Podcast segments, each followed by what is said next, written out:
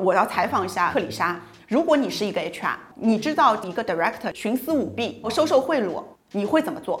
举报，我肯定会跟他扛到底，因为我个人是眼里容不得沙子的那种人，我肯定不会跟他做同样的事情。但是我的一个理念是，如果我 stay silent，如果我沉默了，我就是在容许他做这样的事情，就大不了这件事情斗到后面是我被 fire 了。这个我肯定也是要做一样的处理啊。如果我是一个 HR 的话，你关键的时刻在于一个特殊的事件，你一定要站出来，对吧？你不能选择退缩。如果在这种是非端那个原则立场上你不站出来的话，你选择退缩的话，那你还有什么价值而言？这个事情我站在自己角度的话，我可能会站出来，但是站在公司角度，我不一定。嗯，我可能会去权衡一下。这件事情对于公司的，不管是舆论影响也好，还是在公司内部的对于员工的影响也好，然后再去做出自己的选择。这件事情我是亲身经历的，当时我做这件事情，我觉得我都要被暗杀了，真的。按照惯例，请高老师先自我介绍一下。那就从我这个个人最轻松的一面开始哈。那我是八零后。平时呢，可能更多的喜欢一些关于篮球啊，关于户外的一些运动，这是我的一个爱好。那我自己是上海同思企业管理咨询公司的总经理。同时，也是上海同思文化传播有限公司的合伙人。今天来到这儿呢，对于科纳给了我这个主题 HR 的不作为，这个吐槽点哈，我一下脑海中还没有想象到那么多可吐槽的地方哈。大家好，我是科纳，我是在职场混迹十五年，但又保有一颗年轻心态的科纳。然后我其实是在 HR 行业摸爬滚打了那么多，然后其实我是挺有吐槽点的。今天我们很期待两位的 battle。我叫克里莎，我现在是 HR Root 内容制作人。然后我之前在新闻行业和媒体行业担当记者，然后 producer 这样子的职位。Hello，大家好，我叫 Lotus，是莲花跑车的莲花，也是一出莲花的莲花，就比较好记的一个名字。虽然说我刚迈过三十岁这道坎。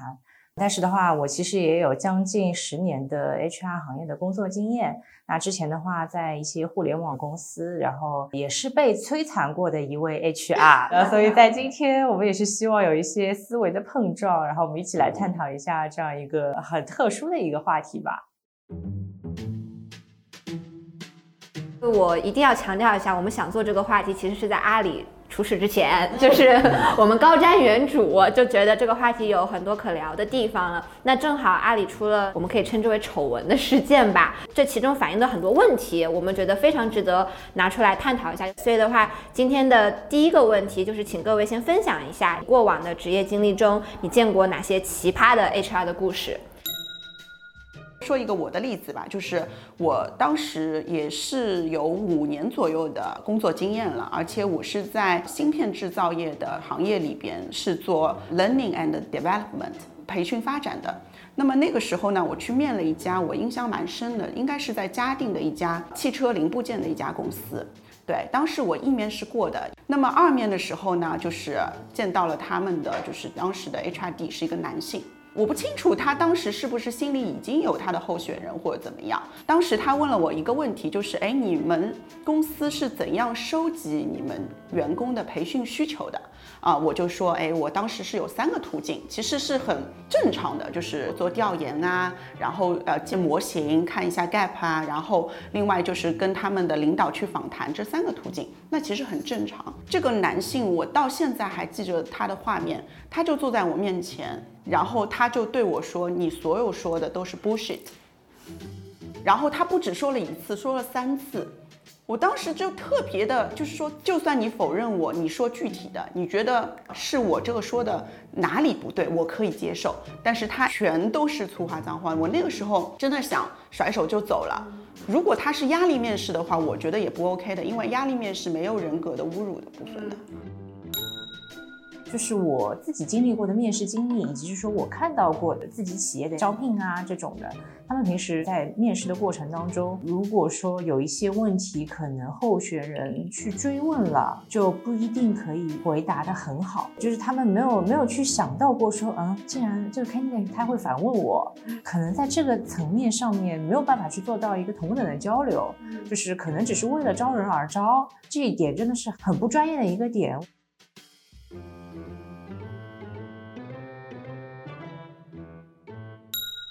有一个行为我特别不能忍受，就是候选人过去了以后，HR 让他等，等很久。对，这个真的是我自己也经历过的。那我们是提前约好时间的。我那个时候在职的时候，然后中午出来，那时间上面也是蛮紧张的。对，这个我们都提前沟通好的，他也是知道的。然后就让我等，说那个 HRD 现在在会议当中，我等一下，五分钟完了十五分钟，十五分钟完了三十分钟。然后等到四分钟的时候，我说啊，实在是不好意思，对的，我这边后面因为还有安排，所以没办法再继续等了。然后我就直接就走了，不尊重你的时间，其实侧面体现出这个公司的一种文化，可能就是对时间没有一个很精准的概念。如果我即使加入了这样子的公司，就是在公司内部都会出现这样的问题。嗯，就不是说是候选人跟 HR，可能整个部门之间，他对时间就是没有这个很清晰的概念。所以就是 HR，无论对公司内部的人，还是以后可能成为你同事、你去面试的 candidate，HR 永远是公司价值观的践行者。他怎么做、怎么说的，是绝对可以代表公司的。所以他的专业度是非常重要的。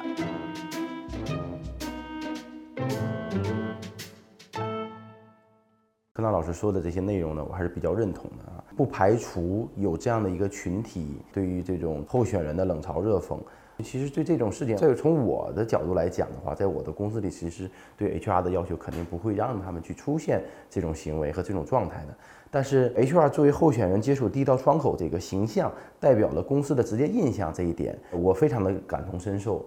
因为在我的企业里呢，曾经有一个比较优秀的一位教练。啊，现在是我们的一个主力的一个培训师，在入职了一年以后呢，我在跟他一次交流的时候，他跟我举了一个例子啊，他说当当初呢来我们我的企业里做面试的时候呢，他其实同步的还有另一家企业，我们的一个同行他也去了，嗯，他在在做两家做了比较，他最后最终选择了来我们这儿呢，其实就是由于第一印象，我们那个负责招聘的一位 HR 呢，在面试结束之后，把他送到了电梯口。啊，替他打开电梯，仅仅仅是一个小小的这样的一个暖心的动作，其实就让他对于我们的印象特别的好，最终选择了来我们这儿。所以 HR 作为这个企业的这个直接印象与候选人接触第一道窗口啊是非常重要的，非常重要。所以就是说，什么是雇主品牌？雇主品牌在你公司还没有一定品牌的时候，一定是你的 recruiting 的那个人去缔造的。嗯，啊，每一次面试你都要当做是一个你公司品牌的宣扬，包括即便对方面试不上了，你要给一个反馈。我看到很多就是说，哎，可能这个人不会成为我同事，其实他已经没有机会了，是我不告诉他了。为什么 HR 不去关照一下呢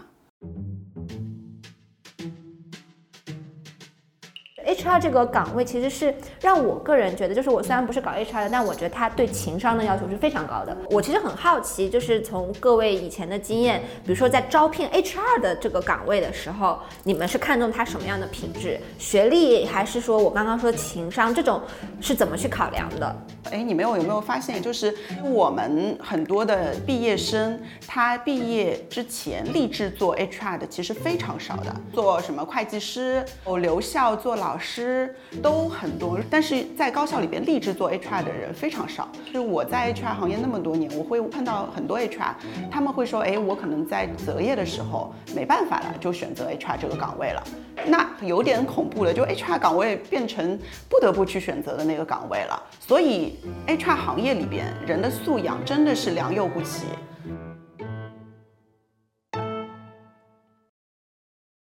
正好我们引出第二个问题，就是讲就是 HR 面试的，因为前段时间在社交网络上就有各种各样的截图，就是有些 HR 就是在侮辱候选人的人格吧，这样子在对话。HR 作为与候选人接触的第一道窗口，可能我原来去面试这个公司，我可能不太了解这个公司的，然后我看到你们 HR 是这样子的，我可能对你整个公司的印象就大打折扣了嘛。这样子的事情中间体现的具体的一些问题是什么？你们觉得？你们有有没有发现？在招聘的很多阶段，其实 HR 相对来说，他是要这个人不要这个人的话语权是非常弱的。职能部门的人，比如说我要面试一个程序开发师，招一个销售，一般是这个部门的老大觉得我要这个人。对，一般公司的流程，HR 只是走一个过场。对，就可能 HR 来见到你的时候，大差不差的已经决定了，他只是来。做一个流程，至少他对你是了解的，所以这才是为什么很多 HR 不走心的原因。啊，其实 HR 在面试的那一点是非常重要的。技术部门的老大或者是呃销售老大，他们很容易看到专业这一部分，但是一个人他在公司发展，他自己职业生涯的发展，专业部分占百分之五十以下，但是他的价值观、他的情商、他为人处事的能力、他的人际关系是占大头的。但是那一部分恰巧是 HR 要去做的部分。对，因为我我个人是找工作的经验来说，就尤其在国外的话，它是 HR 的面试是第一轮，永永远都是第一轮。嘿，而且他会问一些我们叫英文中叫 behavioral question，就是跟专业性完全没有关系的。对，他会问你一些，比如说你告诉我一个你人生中遇到的困难，以及你是怎么去解决这个困难的。他这种问题，他可能会侧面看出来你这个人在碰到危机的时候，你的反应力啊，或者说你这个人有没有一种坚韧的品质啊，什么性格上面的东西，HR 做一个考量，HR 觉得你 OK，就他再把你 pass 到你的部门主管，部门主管再来问你你这个工作需要的问题。对，所以的话就是我就比较好奇，国内的话，比如说他在招聘的时候，他也是走这样子的一个流程吗？还是有什么不一样的地方？非常好，我先回答啊，因为我现在脑子里边有很多跟你有共鸣的地方。嗯，对你刚才说的国外的 HR 先筛第一步，这个相对来说是比较愿意推崇的部分，就是其实 HR 是应该第一个，先是网络上做 resume 的一个筛选，第二个他初筛，他一定要去面试，觉得 OK 之后才让职能部门去做的。对，所以刚才你说的，哎，他问你就是可能你生活中一些 behavior 的一些问题，我现在就要说一个，就是做 recruitment 一定要有一个 STAR 面试法，也是我一直用的，就是 situation、task、action 和 result，就是一定要这么问的。其实我们看重的是你真正实操过一些什么东西，所以我经常会问候选人，哎，您有没有一件非常觉得有成就感在工作的事情？对对你一定要告诉我 exactly 这个事情什么时间发生的，你 involve 了多少人进来，碰到了什么困难，你们怎么解决的，结果怎么样，对方对你的评价是怎么样，一定要问清楚，因为实际的例子是不会骗人的。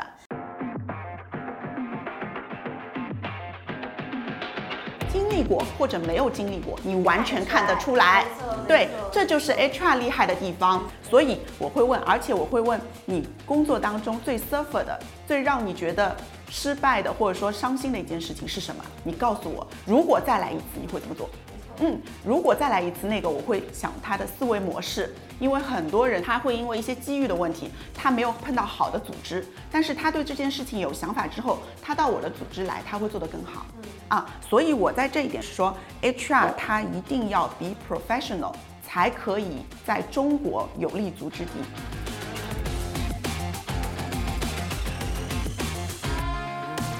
本节目由 HR Root 制作出品。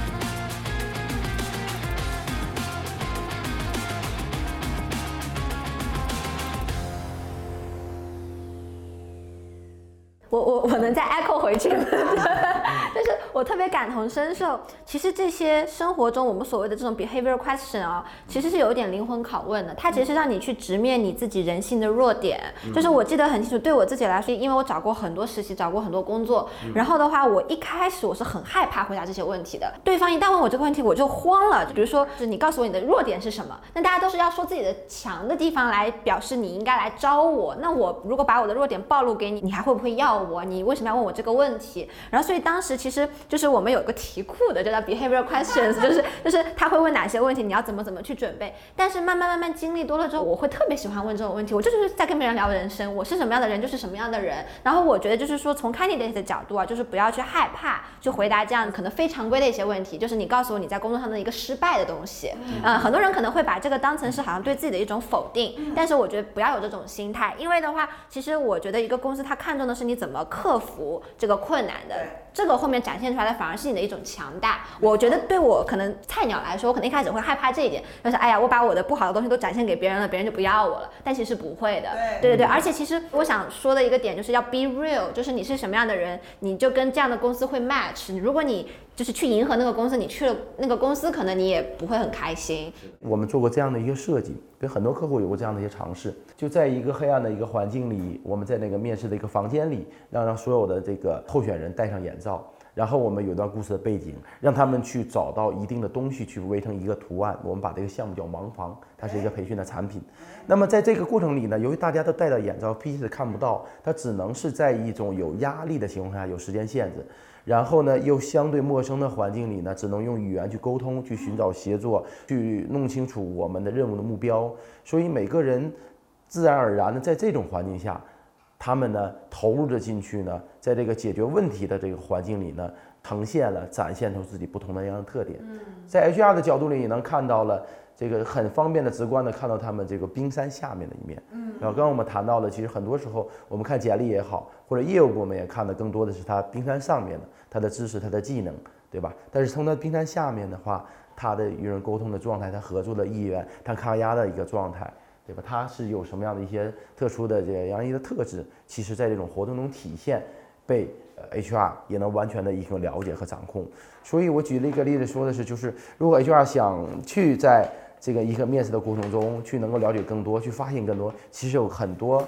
丰富的手法，以不同的手段的。对我突然想到一点，其实我在做 HR 的时候，我有一个特别大的感受，就是作为 HR 一定要用他山之石，嗯，就是一定要用一些机构来夯实自己的能力。我举一个我自己身上的例子，我以前自己就是觉得，我作为 HR，我要为公司省钱，我做很多项目，我自己都上，我真的是自己做过团建的，就我自己做培训师去做团建，然后我自己就是不用美式的报告，我自己去建能力模型。当然，在做这些事情的过程当中，我自己是有成长的。但是，我要从零开始到我实施那个过程线是拉得非常长的。有可能我实施的时候，公司也不太需要这个项目了。嗯，对，是我的朋友，就是 HR 领域的朋友，他跟我说，你一定要去要。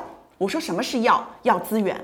那我说我这里有什么资源？他说你每年要向老板去申请对你 HR 的培养以及你的培训的预算。那我说，哎呀，我是不是成为一个用钱的部门啦？他说不是的，就是你越是投资了，老板越看重你，而且你有产出之后，他会更重视。然后我就去做了，然后那段时间为什么我成长了非常快？因为在这个过程当中，我真的学到了好多东西。嗯，而且那个时候你就会发现，什么才是你的成长会造就公司的成长，不是你为公司一贯的去节约钱，因为在老板的眼中。他们这些人成长起来了，比你节约那些钱来的重要的多。对对对，就是长期的一个收入，可能现在看不到，但是其实会更巨大。对的，而且你们要知道，现在好多 CEO、好多 VP 都去读商学院了，他们是认可到学习的重要性的，他就怕下面的 HR 不作为。所以我要问 Tank 的一个问题是：你在和 HR 沟通培训的需求的时候，我相信一定有一部分的 HR 他很了解他们业务的，嗯，他很知道他们公司要什么。也有一些 HR 他觉得，哎呀，你就随便做一个团建吧。你有没有发现说，跟你沟通好的 HR 项目会做得更好？这一块真的是有很多很多的经验啊，可以分享。当然，我们呢每一次培训的话，我们可能会。要跟 HR 呢，首先呢做第一次的接触和沟通。对，在这种沟通上来讲呢，我们希望的一个状态是什么呢？我们希望呢就是。HR 能尽多的给我们一些信息内容，包括 HR 对这场活动目标的一个理解，对，啊一个判断。我们最怕的一种状态就是呢，哎，我们要做一个什么两个部门的融合，好，你给我个方案。当然，我们其实我们所有的业务人员，包括我们的项目设计人员，我们有自己的一套问卷。可能在沟通的过程中，我们最需要摸清楚的就是关于这次培训的目标到底是什么，对，是吧？有的目标是 HR 的一个层面的，但是不一定是老板要的。有的培训目标是老板期待的，但是呢，他没有跟 HR 经过探讨，没有业务部门相互整合的，对吧？但是 HR 的角度呢，他在经营一次培训的目标的话呢，他其实既要干在公司的利益，他有自己对专业的理解，同时他还要关注一些员工的一些感受，所以这一点其实很重要的。对，这个其实说的简单一点，搞一场培训就像我们的球队一样，对吧？大家知道我们篮球队的哈，如果我们篮球队不是说。想把水平提升了，找一个教练资深的大咖。现在我们有很专业的教练给我们上堂课就可以了。对，这是解决不了任何问题的，对吧？他需要教练呢，对于球员的情况有一定的了解，根据我们量身制定打造一套方案，并且不仅仅是传授理论，能跟我们不断的去训练，在练习当中不断的去磨合，我们的水平才可能提升。那一场培训也是一样的。对吧？一场培训的话，如果没有这样的一些前期的磨合，没有 HR 这群介入，在于我们对于需求部门，在于每个板块一些具体的问题进行有效的拆分，利用一些工具呢，帮我们去提取一些有价值的一些维度，让我们设计到我们的培训方案当中，其实很难去达到我们所追求的那个培训目标，我希望呈现的一个培训效果的。对，所以这一点 HR 的价值非常大，非常大。就是 HR 在刚刚提到的外部的，然后内部的老板和员工当中，它一定是一个桥梁的作用，作为一个承上启下的，就是过渡的一个角色。以往的经验也好，然后跟朋友的一些探讨也好，就是觉得说，呃，我们回到当年的读书的那个时候啊。读书的时候，大家有没有这样的经历？就是每个班里面，呃，班主任，然后老师啊，还有同学，然后当中呢，总会有几个同学，一两个、两三个同学跟老师走得特别近。呃，同学们会觉得说啊，他整天在打小报告，怎么怎么样的这种，是不是有这样的经历？对。对我那天就是跟朋友在聊，我说，哎，我怎么觉得好像 HR 很像这种角色，就是以前小时候的这种角色。但是在我想想，以前这种打小报告同学真的是有必要存在的。老师他是没有办法无时无刻跟同学们在一起，或者说去了解每个同学他在想什么，他家里发生了什么，他最近在干什么，这种事情老师是没有办法第一时间知道的。那有这样子的同学在的话，他就可以第一时间去规避一些风险。就是我小时候也是不理解，我好讨厌这样的同学。但是长大以后，我自己做 HR，我觉得，嗯，我好像是当年那个同学，我是这样一个角色，你知道吧？对，对我好像是这个 角色。我我也是那天突然，我觉得好像就是这样一个角色。其实我觉得可以不用从打小报告的这样的角色来看 HR。我第一反应，我以为洛特斯要说班长或者是课代表这样比较正面的一个形象。比如说就是班长，其实他跟老师也走得很近。但是好的班长，他会让同学也很喜欢他，老师也很喜欢他。就是说同学也会比较钦佩他的这种能力，然后也会想把自己的事情告诉他，然后他就会去传达给老师。不好的班长可能就是那些以为老师给他的权利就是自己的权利，然后来打压同学那样子的角色了。我觉得 HR 真的是可以当成公司里面一个班长。对对对。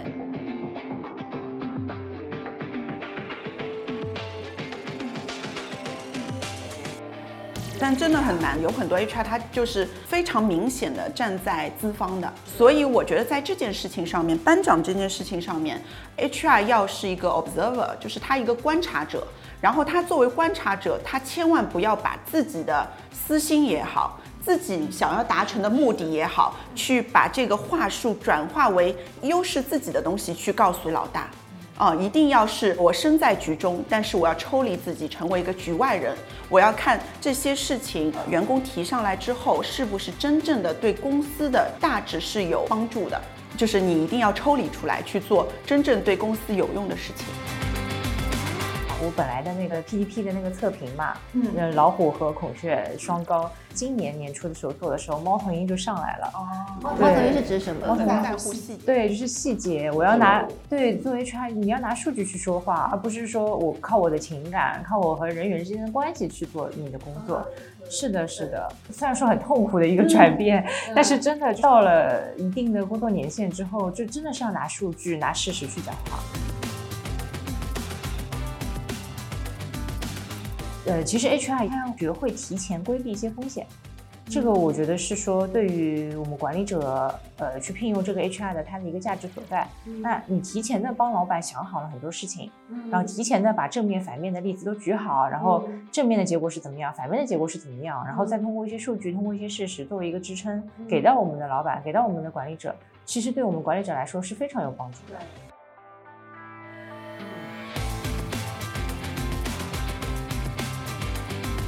我们 HR 在之前公司的一些作为，就是我们平时一定会去发声。HR 做了些什么？HR 将要做什么？我们是公开透明的，我们就是告诉员工、告诉管理者们，我们接下来要做什么，我们做这些事情的目的是怎么样，我们对你们的帮助是怎么样。然后做完以后，我们还会再做一个 review。去告诉员工们这些事情我们做了，当时是什么样的结果，然后我们下一期会怎么样？不管是培训啊、活动啊什么的，以及说我们 HR 的最常规的这种政策，然后我们发布的一些新的东西，我们都会很公开透明的去跟员工去说。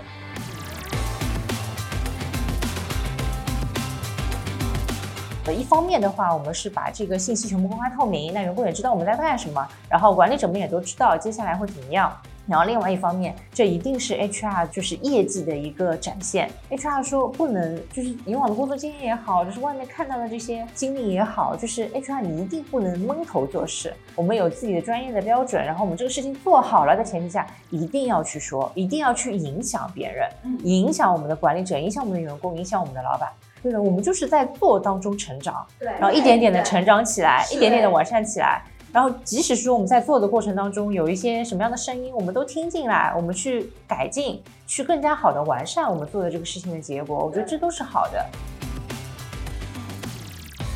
那很多问题，其实我们刚刚在讨论过程中全部都已经 Q 到了。那最后一个问题，我觉得是一个灵魂拷问，就是 HR 是一份有前景的工作吗？这好像是我想出来的问题。对，你们先说吧。嗯，那高老师先说。从我的这个企业里的话，其实我们把 HR 一直看的比较重要的，因为我们自己的企业来讲呢，嗯，它主要的其实是靠人去推动的，嗯，啊，所有产品主要靠人去推动的，而且大部分呢，我们提供的这种产品服务是。定制化的，而非这种标准化的，所以我们对人的要求比较高。每一个员工，无论他是从设计岗还是从我们的教练培培训师岗位的成长起来的的话，呢技术岗位成长起来，他需要的周期也比较长。所以呢，在我的眼里呢，我其实不仅仅我把 HR 呢一直当做我这个左膀右臂合作伙伴去看待，在我心中，老板也是最大的 HR。嗯，老板就是 HR，对对吧？这个从古至今，我们其实都可以能够去看到很多的这种例子。比如说，对吧？三国时期，你看，呃，当年刘备他看上了，找到了诸葛亮，是吧？你拿到现在企业里呢，呃，马云他看中了彭磊，啊，呃，那么马化腾他看中了张小龙，对吧？其实都是，如果你有一个好的 HR 在你身边的话，他绝对会帮助你的事业，让你如虎添翼；反之的话，他会让你后院起火，得不偿失。随着这个人力资本时代的到来嘛，对吧？HR 你就未来来讲的话。大部分很多可以被替代的，包括人工智能大数据都被替代了。当然，人的价值也会越来越高。其实这个时代，其实现在不是缺 HR，真正缺的是那些好的 HR，对吧？有这好的 HR 呢，体现在哪儿呢？最大的不仅仅是专业，要能把专业变成能力的 HR。哎，所以呢，其实从未来的一段时间，从 HR 的前景，从我们对 HR 的期待。从企业对 HR 的这样的好的 HR 的需求上来讲，这一块儿一定是未来越来越值得期待，是我们越来越看重的。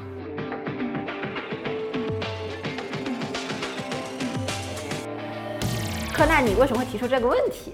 以后有很多，比如说人工智能啊、AI 呀，还有很多就是做薪酬啊等等外包的公司，然后包括培训也有很多机构可以做。什么才是 HR 没有办法被取代的部分？就是我个人认为，HR 是什么？它是兼于老板和员工以及外部公司之间的一个人。最了解公司的一定是 HR，老板也好，员工也好，他们视角都是不一样的。你怎么样把这些你要的东西诠释好，然后传达给第三方公司，一定是 HR 去做的，这个永远外包不了的。但是我又要泼一个冷水了，就是在 HR 的实践的过程当中。你有没有发现，就是越是那个救火队员的 HR，越是容易得到老板的赏识。至于胃病，他没有病去治了，其实 HR 这个角色会非常弱，老板不会觉得那个 risk 没有发生，是因为 HR 做了很多事情。这其实是一个非常大的悖论，而且是很大的讽刺。我可以相信，在现在市面上，大部分的企业都不会看重那个治愈胃病的 HR 的。嗯。都是看中那个已病，但是他跳出来去救火的那个 HR，就是你治于未病的 HR，我觉得是最 respect 的。嗯，但是在现在的社会当中，这样的人很少被看到。说如果一个老板，你是创业型公司，你招到这样一个那么厉害的专业的 HR，你要把他当宝。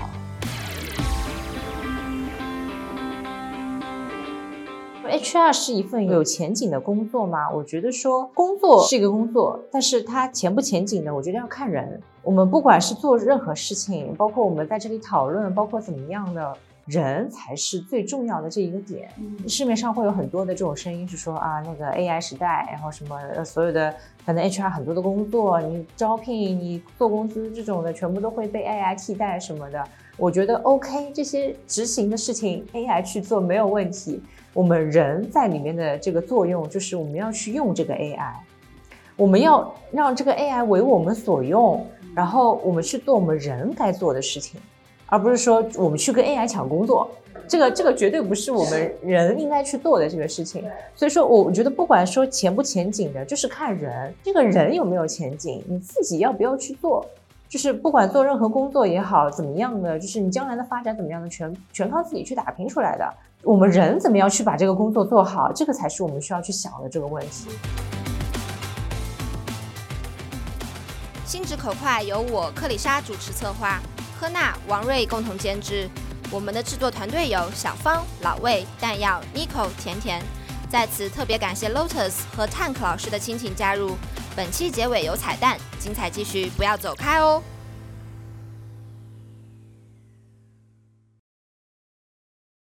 如果你是一个 HR，你自己是来这家公司只有两到三年的 HR，你知道其他有个地方一个 director 级别非常高的人，徇私舞弊，然后收受贿赂等等一些事情，他已经工作了十几年了，在你的公司里边根基非常的深，你发现这件事情，你会怎么做？举报，我肯定会跟他扛到底。因为我个人是眼里容不得沙子的那种人，我肯定不会跟他做同样的事情。但是我的一个理念是，如果我 stay silent，如果我沉默了，我就是在容许他做这样的事情，就大不了这件事情斗到后面是我被 fire 了。对的，嗯，好。就是你以你的职业生涯可能在这里要结束的那个事情死扛到底，做这件事情，对吗？你会去做的，对吗？好，所以这件事情我是亲身经历的。当时我遇到这件事情，我们是收到匿名举报，那个相关的涉及的一个金额，其实对于公司来说，那个金额其实很小，但是视而不见这件事情。大家都会效仿的，就是没有秘密的。当时我和我的总经理，我们价值观的一致是一定要杀鸡儆猴。我们把他所有的一些事情，包括银行转账的记录都收集好了。当时我做这件事情，我觉得我都要被暗杀了。我跟那个人像我们这样坐着谈的，嗯，然后这个男性也特别紧张，然后他紧张到一直在掏口袋。我脑子里面，我脑子里面全是这个，我觉得我要死了。就他一直在掏内插袋，你知道吗？他一直在掏，一直在掏。我觉得我真的要被他杀着，因为那个环境里面只有我跟他两个人。但是这个时候又要用到情商了。HR 的 fire 人一定是要有他的 step 的，一定要让对方的 focus 不是在针对你这个人。